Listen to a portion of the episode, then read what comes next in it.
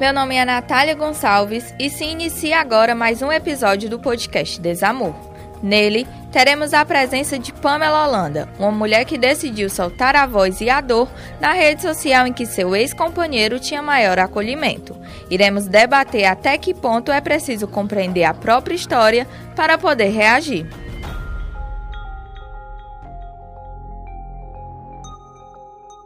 Quando eu percebi que ali não era o lugar para mim estar. Eu não me culpo hoje, eu já me perdoei também, que por, porque eu tenho essa, tenho essa questão também da gente se perdoar, porque é um lugar que a mulher se coloca. Mas como eu estava num momento assim vulnerável, me permiti ficar ali mais tempo do que eu deveria. E aí quando eu vi que não ia melhorar, que, que nada que eu fizesse iria refletir numa melhora de comportamento dele, eu resolvi que ali era o fim, já bastava, não tinha mais o que eu fazer com relação quando a gente fica abalada, muitas vezes é mais difícil, né, de enxergar, de compreender que não merece uma segunda chance. A grande maioria das mulheres, quando ela está num relacionamento é, tóxico, abusivo, como queiram assim chamar, ela sempre se encontra com a autoestima muito baixa, né, por conta das agressões físicas, as psicológicas também. E isso vai desencorajando a gente, a gente vai desacreditando de nós mesmos. Então é bem difícil a gente ter força para poder sair daquilo ali, decidir sair daquilo ali.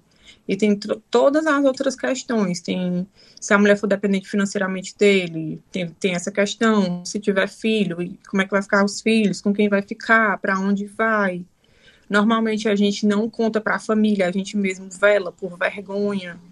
Então a gente não sabe nem para onde ir, nem porque para onde recorrer, para onde, pedir ajuda. Então é bem difícil, não só o viver o relacionamento, mas também o, decidir e também o pós. Eu acho que o pós é ainda mais difícil, porque quando você está ali vivendo, é uma coisa que as pessoas não sabem. Então não cabe o julgamento, não tem opiniões, não tem um ataque, não tem a descredibilização, porque você vive, você sabe o que você vive. Mas quando você, no meu caso, foi bem pior, porque eu só consegui me sair depois que eu me expus, eu tive que me expor para poder sair daquilo dali. Então foi bem mais doloroso. Eu recebi muito ataque, ameaça. Até hoje tem, tem mulher que desacredita, quer me colocar à prova, quer achar justificativa, mas eu assim, eu não as culpabilizo. Eu acho que isso é muito fruto muito da sociedade que a gente vive, machista, em que só o homem que tem voz e que às vezes para a mulher ser acreditada, tem que um homem credibilizar a fala da mulher. Então, assim, é bem difícil. Mas nada é impossível. Tudo tem um peso do sofrimento e tudo mais, mas até hoje eu estava conversando com um amigo meu que eu paguei um preço muito alto, mas fosse para pagar de novo eu pagaria. Porque hoje eu tenho paz, hoje eu consigo ficar bem, cuidar da minha filha. Hoje eu sou outra Pamela. Minha autoestima é outra, minha cabeça é outra, meu coração é outro, meus pensamentos, minha energia. É como se eu fosse aquela Pamela com 15 anos, mas uma versão muito melhor, porque hoje eu sou mãe, eu tenho outros valores, outras preocupações, outra cabeça. Sou um novo ser humano, graças a Deus. Eu consegui me resgatar, sabe? Exatamente isso que eu ia falar. Principalmente o pós com a sociedade em que nós vivemos, né? Que muitas vezes procura várias questões para culpar a mulher. A mulher, por mais exposto que seja, por mais direto, a nossa sociedade, ela sempre arruma uma forma de culpar a mulher, né? A mulher sempre tem culpa do que aconteceu, do que está acontecendo, do que vai acontecer. Eu acredito ainda que a gente consiga sim mudar essa realidade, sabe? Eu não acho que vai ser uma coisa da noite para o dia e tudo mais, mas tem um caminho bem longo aí a se percorrer, mas a primeira coisa que a gente tem que sempre bater na tecla é de informar, de tentar tirar essa venda da ignorância dos olhos das mulheres também. Quando uma mulher descredibiliza outra, quando ela não dá voz, quando ela, enfim, quer jogar a culpa para ela, ela tá só repetindo o que ela já viu. Então ela tá, ela não tá quebrando aquele ciclo, sabe, do machismo estrutural, mas acredito que com a informação que a gente tem, com acesso à informação, a gente não está mais no, no, tempo das nossas mães, das nossas avós, que não tinha celular, não tinha computador, não tinha informação, que para, sei lá, saber qual remédio era bom para determinada doença, tinha que pegar não sei quantos quilômetros de estrada de, de chão batido para ir no médico para chegar para saber. Pra... Hoje não, hoje você dá um Google, você mesmo se autoexamina. Você dá um Google, sabe qual é o remédio, você pede uma farmácia, às vezes vende até sem receita, e você toma aquilo ali. Entendeu? Hoje a facilidade da informação chegar está muito maior.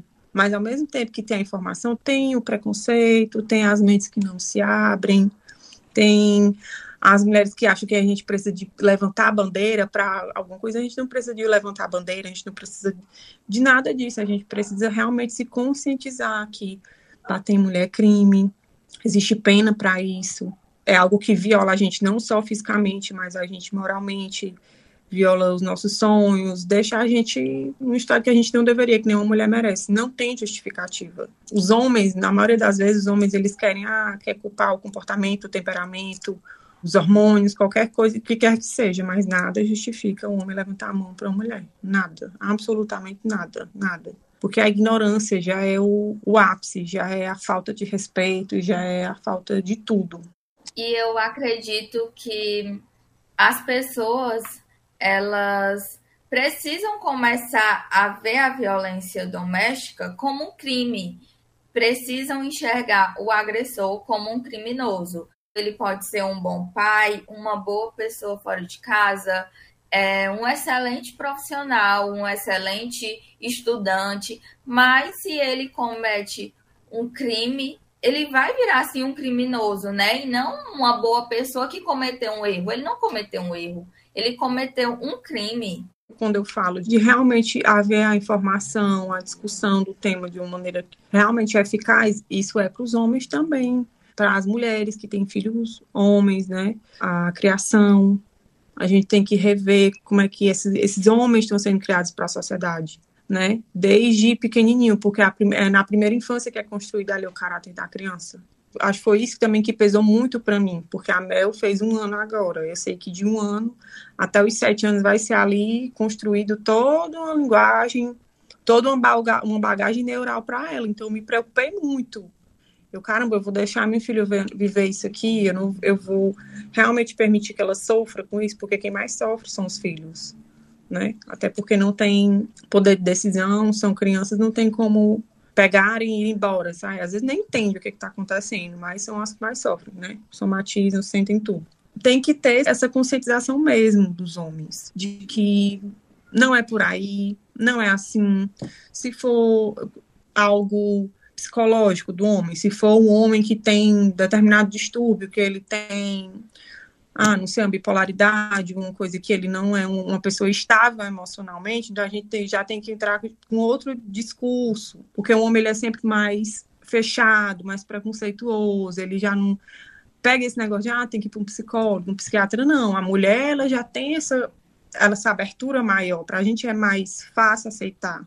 Óbvio que nenhum homem começa um relacionamento agredindo a mulher, não é no primeiro encontro, mas tem muitos sinais, existem comportamentos, existem falas, existem tratamentos que você já consegue, você já sabe, mas às vezes a gente se coloca uma peneira, às vezes, né, quer estar ali com a pessoa, tem outras coisas, acredita nas qualidades e vai indo, mas se a gente conseguir já enxergar, e não, aqui não é para mim, eu acho que a, gente, a mulher também consegue evitar é aquele velho conselho de mãe, né? Observe como ele trata a mãe, a tia, a irmã, a amiga.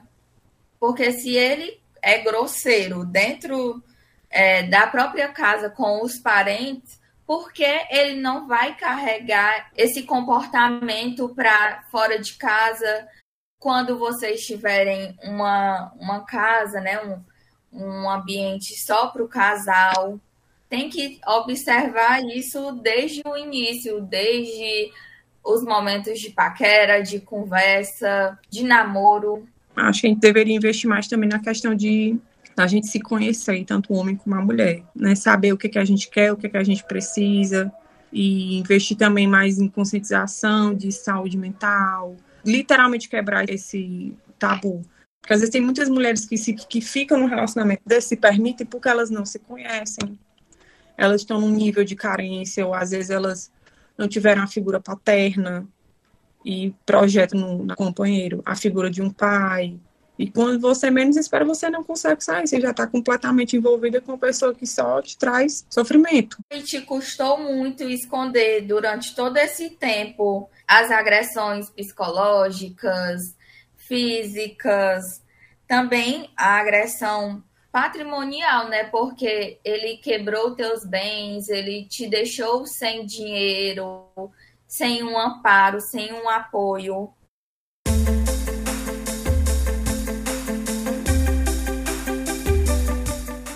Pamela decidiu publicar nas redes sociais o segredo que vivia dentro de casa, a agressão física. A digital influência e seu ex-companheiro se conheceram pela internet em 2018. Começaram a namorar no ano seguinte e em janeiro de 2020 foram morar juntos. Ela então descobriu que estava grávida, mas não pode viver essa alegria plenamente.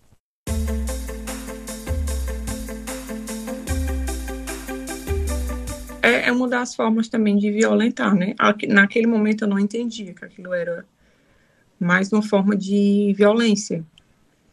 A gente se cega muito, mas depois a gente a gente só acha que a gente só consegue enxergar com clareza depois que a gente sai daquilo ali, daquele ambiente. Porque é sempre um ambiente tenso, é um ambiente cheio de. Enfim, é um ambiente tenso. Você não consegue literalmente parar, pensar e raciocinar. Você vive numa constante é uma adrenalina muito grande que você vive por conta das brigas, por conta dos, do, às vezes do medo de ter as brigas, às vezes você deixa de questionar, de perguntar porque tem medo de ter outro conflito, assim, é muito complicado. Envolve muitas questões, né? Até você tomar a decisão correta, você criar coragem de ter uma iniciativa, né? Uhum. E quando que surgiu assim os primeiros sinais de mudanças de comportamentos, ele começou a se tornar mais agressivo. Eu percebi que ele ficava mais agressivo quando eu meio que não fazia o que ele queria, quando eu não tipo obedecia a ele. Pode ser independente, um favor, algo que ele me pediu, enfim. Quando eu contrariava ele, já era um motivo suficiente para ele ficar com raiva, chateado e já explodir. Então eu percebia que ele explodia fácil, mas a, a mulher ela sempre fica, ah, é o temperamento, ah, é porque é homem, ah, a gente fica contando mentirinha arranjando desculpa para aquilo ali. Ah, não, mas vai melhorar, ah, mas quando eu, pelo menos quando eu engravidei, ah, não, mas quando a Mel nascer, ele vai melhorar. Não melhora. Eu, pelo menos, fiquei quase dois anos com o pai da minha filha. E eu fiquei por conta que eu estava grávida, eu dependia financeiramente dele, eu não tenho família aqui né, em Fortaleza. Era um ano de pandemia, a gente estava, foi o início da pandemia quando eu engravidei, lockdown e tudo mais. Então, tudo fazia com que eu também não me saísse, tudo dificultava também para eu me sair. A condição que eu estava também grávida, depois da gravidez eu tive depressão pós-parto, tive um puerpério muito difícil, que eu tive que ser operada de novo fiquei internada, passei, não consegui amamentar minha filha os primeiros dias, então tudo isso foi colaborando para o meu estado depressivo piorar ainda mais, não só o hormonal, mas a situação que eu já vivia de agressão, né? Foi só piorando. E não tinha conversa, não tinha mais terapia que, que conseguisse mais resolver. Eu sempre fiz, ele sempre foi bem oposto, ele nunca fez. Não tinha mais. Chegou um estado que ou eu tomava coragem, denunciava, ou ele faria alguma coisa comigo. Você falou que tenta dos mix de emoções, começo de pandemia, a gente não sabia como seria tudo, né? Era algo muito novo e assustador. Mas da parte dele, você teve algum tipo de ajuda? Não vamos dizer nem dele, mas sim de te proporcionar algo, porque você sempre falou que entrava uma babá, saía. Como é que ficou a sua situação? Assim que eu tive ela, minha mãe, eu chamei minha mãe para poder vir me ajudar com a Mel. E aí foi até minha mãe que passou praticamente dois meses. Veio, aí voltou, depois eu tive Covid, ela voltou para poder ficar com a Mel. Porque realmente eu não tinha me programado. Eu achei que eu ia ficar com a Mel, de boa, não ia precisar de alguém, até porque já tinha uma pessoa que trabalhava lá em casa, eu achava que eu ia dar conta de. Até porque eu tinha trancado a faculdade para poder cuidar da neném sempre, a gente sempre teve dificuldade de ficar uma babá por conta disso, porque via, presenciava, e muitas delas não queriam ficar ali para meio que não, não é nem ser testemunha, mas acho que elas ficavam com medo de que se aquilo saísse, vazasse, alguém soubesse, né? Porque ele já estava ficando conhecido. Foi depois que a Mel nasceu, foi que ele realmente ficou mais conhecido, ele, devido à profissão dele. E aí era bem complicado. Nenhuma das babás queriam ficar, ficava 15 dias, 20 dias, aí pedia para sair, porque acho que elas tinham esse medo de, ah, se alguém souber, vai ser por mim, eles vão processar a gente, fazer alguma coisa, sabe? E isso era ruim para mim também, porque eu ficava sem rede de apoio, não tinha com quem contar ali para poder ir, porque ele trabalhava muito, viajava.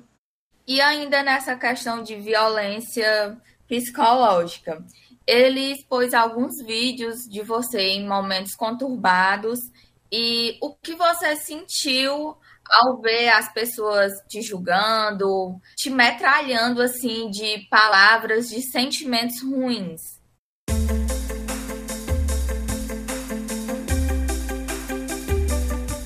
Áudios foram vazados propositalmente em uma tentativa de culpar Pamela por tais atos criminosos, mas ela se recusa a se ofender e escutá-los.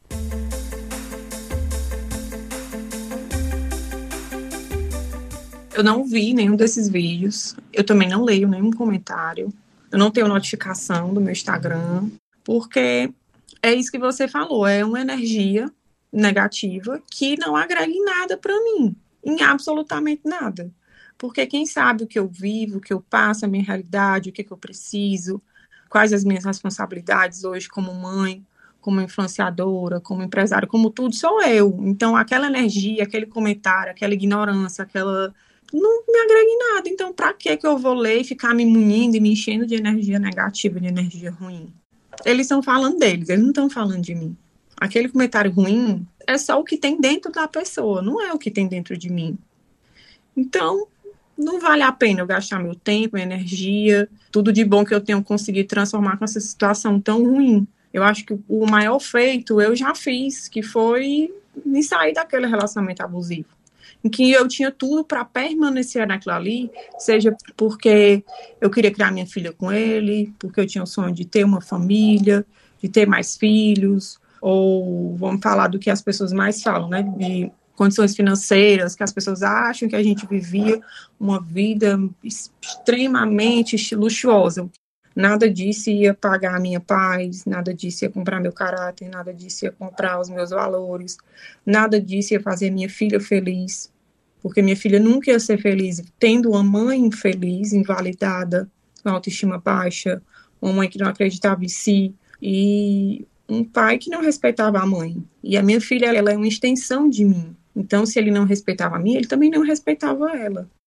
Pamela, e além de você, né, que estava passando por aquele momento, o agressor, você acha que outras pessoas fora da sua casa, os sócios, os amigos, eles sabiam do que se passava com você? Eu Eles acredito... não chegaram antes para tentar te ajudar de alguma maneira? Eu acredito que sim, mas é uma coisa muito velada, sabe? É uma coisa que até pelo meio, onde tem dinheiro, as pessoas compram silêncio, né? E onde tem dinheiro também nem todo mundo é amigo de ninguém. Quando tem interesse, tem muito interesse em jogo, né? Qualquer guerra que as pessoas querem entrar. Mas a vida tá aí, tá ensinando, tá aprendendo, tá abrindo os olhos, tá mostrando para todo mundo quem é quem, quem não é.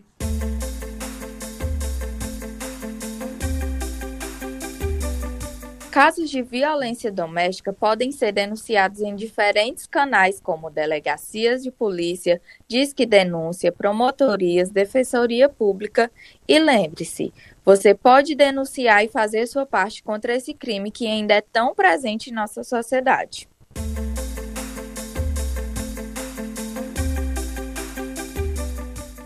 Quando você teve a ideia de guardar as imagens das câmeras, de gravar áudios para poder comprovar o que você estava passando. Porque, assim, é, ele é um cara famoso, né? Estava no auge da carreira. Então, se você viesse só falar, por mais que muitas pessoas acreditassem, a maioria, assim como hoje, muita gente não consegue, não sei nem dizer se é enxergar, porque todo mundo tá vendo, né? Viu as imagens. Como você pensou nisso, de guardar as imagens das câmeras? Quando aquelas câmeras foram colocadas, foi assim que a gente teve a Mel. E aí, tinha colocado no quarto dela, no corredor, porque quando eu estava no hospital, a Mel não podia ir para lá, para o hospital, né? Para mim ficar com ela e tudo mais, porque eu estava internada, como era a infecção que eu tinha pegado, eu não podia ter contato com outras pessoas. E aí a gente colocou as câmeras para do hospital eu ficar olhando. E aí a gente deixou as câmeras para ficar monitorando babá, as pessoas que entravam, né, e tudo mais, até porque andava muita gente lá, tinha coisa de valor e tal. E aí, então, tal que as câmeras, a imagem nem lá essas coisas e nem tinha nem áudio. Era só mesmo para monitorar, principalmente a babá, porque às vezes saía eu e ele e a babá ficava sozinha com a Mel. E poderia ser a melhor babá do mundo. Para mim era um estranho com a minha filha dentro de casa. Eu nunca confiei. As câmeras de lá, elas não salvavam. Elas ficavam, tipo, no aplicativo do celular de 24 horas, né? Você poderia consultar, né? Olhar as imagens, como eu sempre fazia. olhava como é que a, quando a menina chegava, a babá chegava, como era que ela de manhã, quando ele pegava a neném, eu ficava, prestava, sempre olhava quando foi em dezembro, que foi uma daquelas agressões. Eu não lembro direito o dia, acho que a meu já estava com um mês e alguma coisa. E aí o Will sempre entrava em negativa, dizia que ele não me agredia, que era mentira, que ninguém não quer acreditar, que não sei o quê.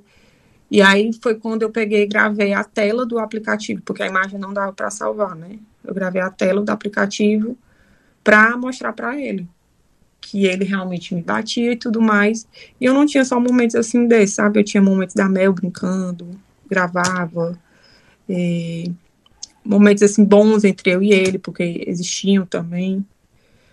E, e aí quando eu sabia que as pessoas não iam acreditar em mim, porque pelo fato dele ser conhecido, ele ia ter a voz, por ser homem também, ele ia ter a voz, ele ia ter a credibilidade, ele ia ter o público que ia abraçar, ele ia ter os fãs, e eu, ninguém nunca ia acreditar em mim. E aí, quando a imprensa foi e vazou as coisas e tudo mais, e foto e tudo, foi quando eu já estava na presença dos meus advogados, eu não estava mais na casa que a gente morava, né, até por segurança, tinha saído de lá, porque eu tinha medo dele ir lá, enfim, né, no calor da emoção já tinham tomado meu celular para mim não ver, porque ele já estava postando stories, falando, já dizendo, assim, contando a maior história, falando mal de mim, que acho que foi o pior erro que ele fez, assim, de querer justificar, né? E aí foi quando eu consegui pegar o celular que estava com o meu primo e fui postar aqueles vídeos, eles estavam salvos numa pasta do processo já, porque ele já tinha saído de casa, já tinha pedido medida protetiva, já tinha se separado quando noticiaram. Noticiaram no dia 11 no dia 3 já tinha jornal me ligando, ligando para ele. Então, dias antes já tinha um burburinho, já tinha, né? Aí eu já estava meio que só esperando. Eu sabia que uma hora ou outra ia sair, porque eu tinha ido para a delegacia, várias pessoas tinham visto eu roxo, meu olho roxo, eu tinha ido para o IML. Tinha mais pessoas que eu sabia que uma hora ou outra as pessoas iam saber. Ia ser noticiado em alguma coisa. Eu só estava só mesmo esperando. E até depois que eu postei os vídeos nos meus stories, né, minha advogada ela me puxou assim, falou: não era para você ter feito isso, não era para você ter postado isso. Então, tal que na mesma hora ele entrou com um processo contra mim de júri, né, mas depois ele retirou porque a juíza não acatou, né? Porque eu não estava injuriando ele, eu estava dizendo que ele me agredia e eu tinha postado provas do que ele tinha feito. Da mesma forma que foi uma coragem muito grande para eu mostrar e dizer assim, ó, a prova que eu tenho é essa, ele tá ali falando isso, isso, isso, mas eu tenho essa prova que ele realmente fazia isso, porque ali era uma, era uma prova, foi gravado. Então, não tinha o que ele, ele podia inventar o que fosse, justificar, tentar justificar do jeito que ele tentou e postando print de BO, print de não sei o que, mas tá ali, ele fez, ele foi lá e agiu, ele podia ter feito diferente. Várias vezes ele podia ter feito diferente. E você transformou esse infeliz caso, né, esse crime, em uma coisa boa. Agora você vai ter uma ONG com seu nome, que vai ajudar as mulheres que passaram por esse crime a enfrentar, né? Porque é um processo. Cada dia é uma luta diferente, é um dia após o outro.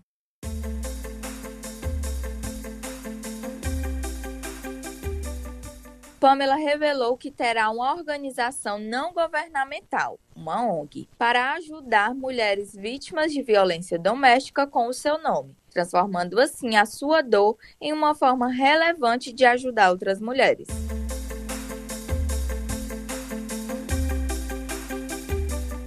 A ONG ela vai atender, ela vai acolher não só as vítimas de violência doméstica, mas as mães solos, as mulheres de baixa renda, que a gente vai poder, junto com a prefeitura, né, custear um aluguel para elas. A mulher sofre agressão física por parte do marido, não sai de casa porque não tem condições de sair de casa, não tem condições financeiras, não tem para onde ir, não tem família, não.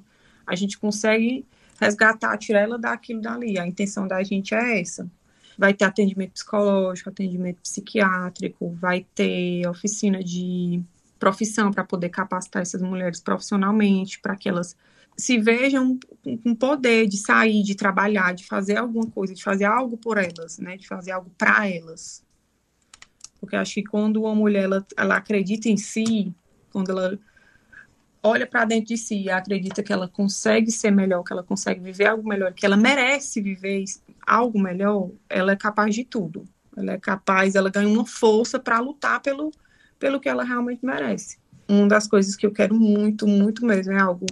Não acho que seja utopia nem loucura assim da minha cabeça. Eu acredito que isso é viável, sim. A gente consegue. Eu queria muito que tivessem mais delegacias da mulher no estado, Queria muito também que nas delegacias que já existem a gente colocasse atendimento psicológico ali de imediato, independente de ser delegacia da mulher ou delegacia comum, que às vezes, tipo, eu fui é, denunciar meu ex-marido na delegacia da mulher, mas antes eu fui parar primeiro na delegacia comum. Na delegacia comum tem muito mais homem trabalhando. A gente não se sente acolhida. Quando a gente chega ali, a gente chega extremamente fragilizada. A gente quer ser literalmente abraçada. A gente quer alguém que sente, converse, que nos ouça, né, que nos respeite, que tenha empatia, que seja humano com a gente. E aí eu quero muito mesmo que nas delegacias tenha uma pessoa ali, né, para poder conversar, acalmar, aconselhar e vai ter também na ONG vai ter atendimento jurídico, né, para as mulheres que resolverem denunciar e tudo mais, tipo um suporte jurídico, vai ter advogado, porque como é ONG, eles podem advogar por bono, né? Sem ser preciso elas pagarem. E eu quero muito poder proporcionar isso para elas. Isso é super importante, né? De ter esse amparo exclusivo, vamos dizer assim, né? Com mais suporte dentro de delegacias em cidades menores, nos nossos interiores aqui do Ceará. Porque nessas cidades pequenas, a chance da mulher ir denunciar o marido é menor ainda, né? Porque todo mundo se conhece, todo mundo sabe quem é quem. Então a mulher ela sente mais medo. É um atendimento, é uma via de mão dupla. Tem que estar tanto as pessoas unidas, o Estado unido, todos os órgãos, tudo ali empenhado para que a mulher tenha coragem de denunciar, mas que ela tenha o suporte pós-denúncia, porque nada adianta eu ir na delegacia, denunciar, eu fazer um BL, prestar uma cópia dele e eu voltar para casa.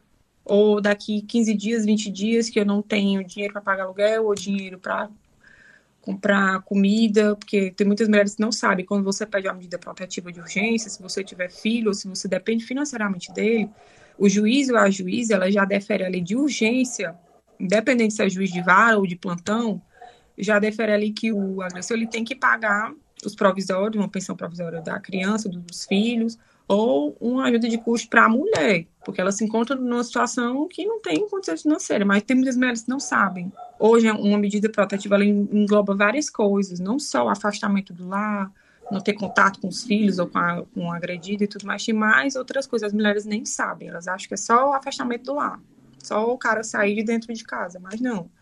Tem o provisório das crianças, tem o provisório da mãe, é, se a mãe quiser, né? No meu caso, não quis, a gente tem que vir mesmo com informação.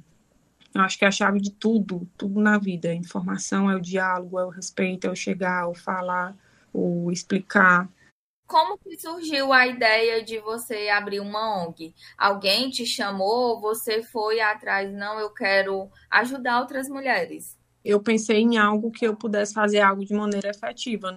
Eu tenho um espaço, eu tenho um local, que vai receber, que vai aconselhar, que vai cuidar, que vai dar uma ajuda financeira, que vai poder atender um, um profissional, um psicólogo, um psiquiatra. Isso é muito mais efetivo do que eu ficar só lá na rede social e mulheres que estão nessa situação assim que vivem, que são menos que não tem privilégio nenhum, que não tem repercussão, que às vezes vai denunciar não tem nenhum delegado dentro da delegacia, às vezes chega lá machucada, às vezes um IML, um, às vezes nem tem no interior, numa cidade pequena, às vezes chega num hospital, tem medo, tem vergonha, porque todo mundo conhece, sabe quem é filho, sabe quem é o marido, sabe quem é tudo.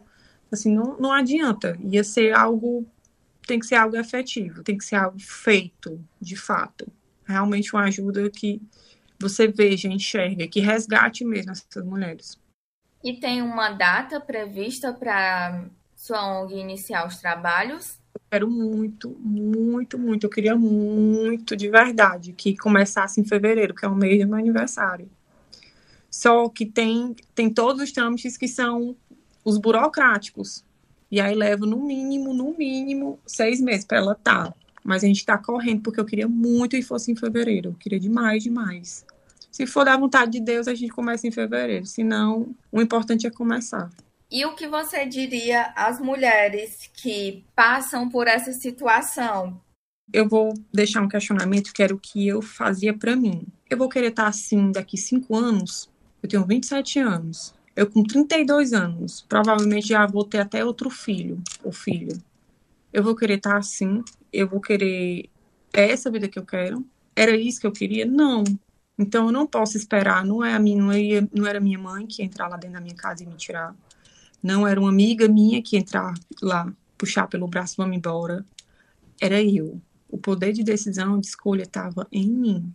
Quando eu enxerguei que só eu pod poderia fazer algo para mim sair daquilo ali, para eu recomeçar de novo, eu ganhei força e saí. Porque para mim, pelo menos para mim, eu, Pamela falando, não tinha mais conserto. Não tinha mais. A gente romantiza, a gente às vezes gosta do parceiro, a gente quer consertar, a gente dá várias chances, a gente acredita numa melhora, a gente deposita esperança, a gente muda também, porque às vezes a gente acha que o problema está na gente, a gente se culpa muito. Só que para mim era muito melhor e muito mais fácil, por mais que fosse uma dor muito grande, eu pensava assim, é melhor doer como nunca para não doer nunca mais para mim era melhor deixar aquilo ali que estava quebrado e não tinha mais remédio e recomeçar, porque tentar consertar algo que é inconsertável, não tinha mais o que eu fazer.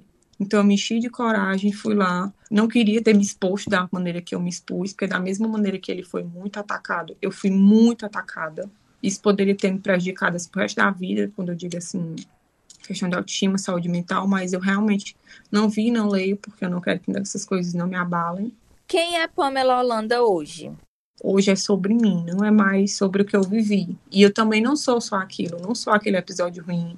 Eu não sou só aquela vítima, eu não gosto nem de me chamar e nem gosto que as pessoas me chamem de vítima. Eu vivi aquela situação. E eu não sou só aquilo ali.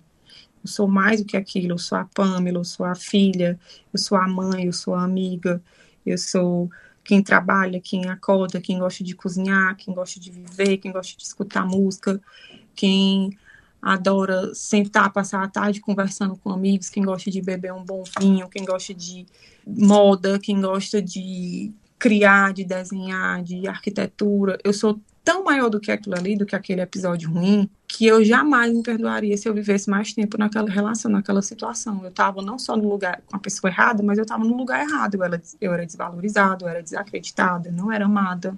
Porque quando um homem verdadeiramente ama uma mulher, ele respeita porque ele respeita não só a integridade física, mas ele respeita o coração, os sentimentos, o tempo, a entrega, tudo que a mulher está fazendo ali, por ele, para ele, para a família, para o lar. Então eu não me permitiria, eu não me perdoaria se eu tivesse ficado mais um dia do jeito que eu estava. Eu acredito que em poucos meses vai ser só uma cicatriz que eu vou olhar, não vai mais doer. E eu quero levar mesmo essa esperança, porque eu não quero ficar falando do ruim, do, do, reviver, de ficar comentando, de dizer, ah, era assim, era. Não, não quero, ficou para trás, já é passado. Já está assim, literalmente tomado esquecimento. E é libertador, né? Você se enxergar uma nova mulher, você compreender que a sua história é muito além do que você viveu. Cada dia você constrói um império novo para você, para sua filha, para as pessoas que te amam, para o seu trabalho. Nada paga a nossa paz. A liberdade de sair, de falar com quem eu quiser, de vestir o que eu quiser. E não morreu dentro de mim o sonho de casar ainda, de novo, de ter filho, de jeito nenhum. Eu quero, porque eu sempre quis ter família, eu sempre quis ter vários filhos. Está na mão de Deus, está na, hora de Deus. Tá, ainda é muito vivo isso no meu coração. Pamela, e eu quero te agradecer pela entrevista, pelo seu depoimento, pela mulher que você se tornou, pela mulher que vai ajudar outras mulheres. É, dizer que foi muito bom te ter aqui, foi um prazer te conhecer, falar com você, trocar conhecimentos que a gente, querendo ou não, sempre está ajudando a outra pessoa, mesmo sem saber. Eu que agradeço o convite, o espaço, a honra também de poder te ajudar, de poder ter uma voz, onde quer que, assim, se for para contribuir, para alertar, sem vitimismo, sem sofrimento. Acho que o sofrimento já ficou para trás. Deus já já libertou. O importante é isso. E eu te agradeço demais, demais, demais. O podcast Desamor é um trabalho de conclusão de curso produzido por Natália Gonçalves, sob orientação da professora Ana Paula Farias, com participação de Pamela Holanda, gravação e edição João Rufino, Sérgio Freitas e Kiko Gomes.